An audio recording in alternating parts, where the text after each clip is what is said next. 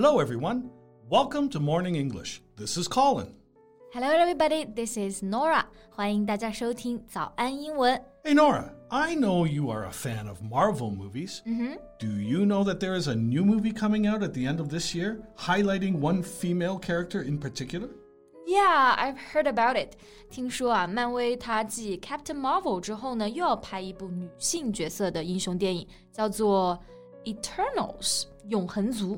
so, can you recognize the leading actress? She has appeared in another Marvel movie before. Really? Which role was she playing? I've seen her pictures and done a bit research about her. Yeah, yeah, her name is Gemma Chan. Hmm, well, even you said that, I didn't realize that she was also in another movie. Yeah, that's normal. She was playing a minor role. Mm-hmm. She portrayed Minerva in Captain Marvel. I see，还是有一点点难想起来。不过这样一算，她就是在漫威宇宙扮演了不同的角色，这个好像很少发生哎。 Right, she is one of the few actresses to have portrayed multiple characters in the Marvel Cinematic Universe. Fans were all surprised when the cast came out. 看来还是有很多过人的特点，才会让导演不惜给她多个角色啊。 那在这里呢，我们用英文说到扮演什么角色，除了可以用 play a role 之外呢，还可以用到一个单词 portray。 Yeah, portraying different roles or characters is also to act a particular role in a film or movie. 是的，那我们今天在这期节目里面呢，就和大家一起来聊一聊 Gemma Chan 兴起的好莱坞华裔之星。So, Colin, which movie or TV show turned her into an overnight success? Well, she had portrayed many extra roles before um, until 2018. Then she burst onto Hollywood in a romantic comedy, um, Crazy Rich Asians. Crazy Rich Asians 这个电影的中文名啊叫做《摘金奇缘》，里面的演员呢都是亚裔，很难让人忽视这部剧啊。Yeah, I found that the reviews weren't really good. It has got a weak script. Yeah, but um, that's in China. It, overseas, it was huge, and the movie did make her noticeable. It cemented her status as an international star. I see，这个我还真没想到啊。其实，在国内呢，这部电影就评分特别的低，但是在国外啊，还是非常的有名的。虽然它的剧情非常的俗套，但是呢，还是让它成为了享誉国际的亚裔演员。那在这里呢，我们刚刚用到了一个词 cement， 做名词，这个其实是指的建筑行业的水泥。 Yeah, and um, you know, cement is used in building to stick bricks together and to, to make very hard surfaces. Its function is to make things stronger.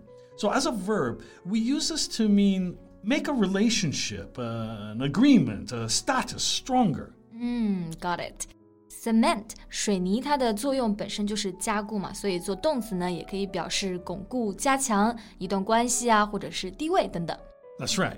So, for example, he hopes to cement close links with his corporational partners. 对，那其实我在搜索 Gemma Chan 的资料的时候啊，发现她其实之前并不是从事的演艺圈，She was almost not an actress。 Ah, that, that's also an interesting story. She studied law at Oxford University, and after graduation, she won a job at a law firm. So she worked as a lawyer for several years. No, she deferred the placement for two years in a row and finally decided to pursue a career in acting. Oh wow, that's interesting. 那刚刚用到一个单词啊，defer，它指的是 to put off or postpone，就是推迟。So defer placement， 意思就是说他拿到了这份工作机会，但是一直没有去，就搁置在那里。 Yeah, and then she went to the drama school to pursue acting. 没错，那 pursue is to do something over a period of time，经常就会和职业连用，表示从事某一行。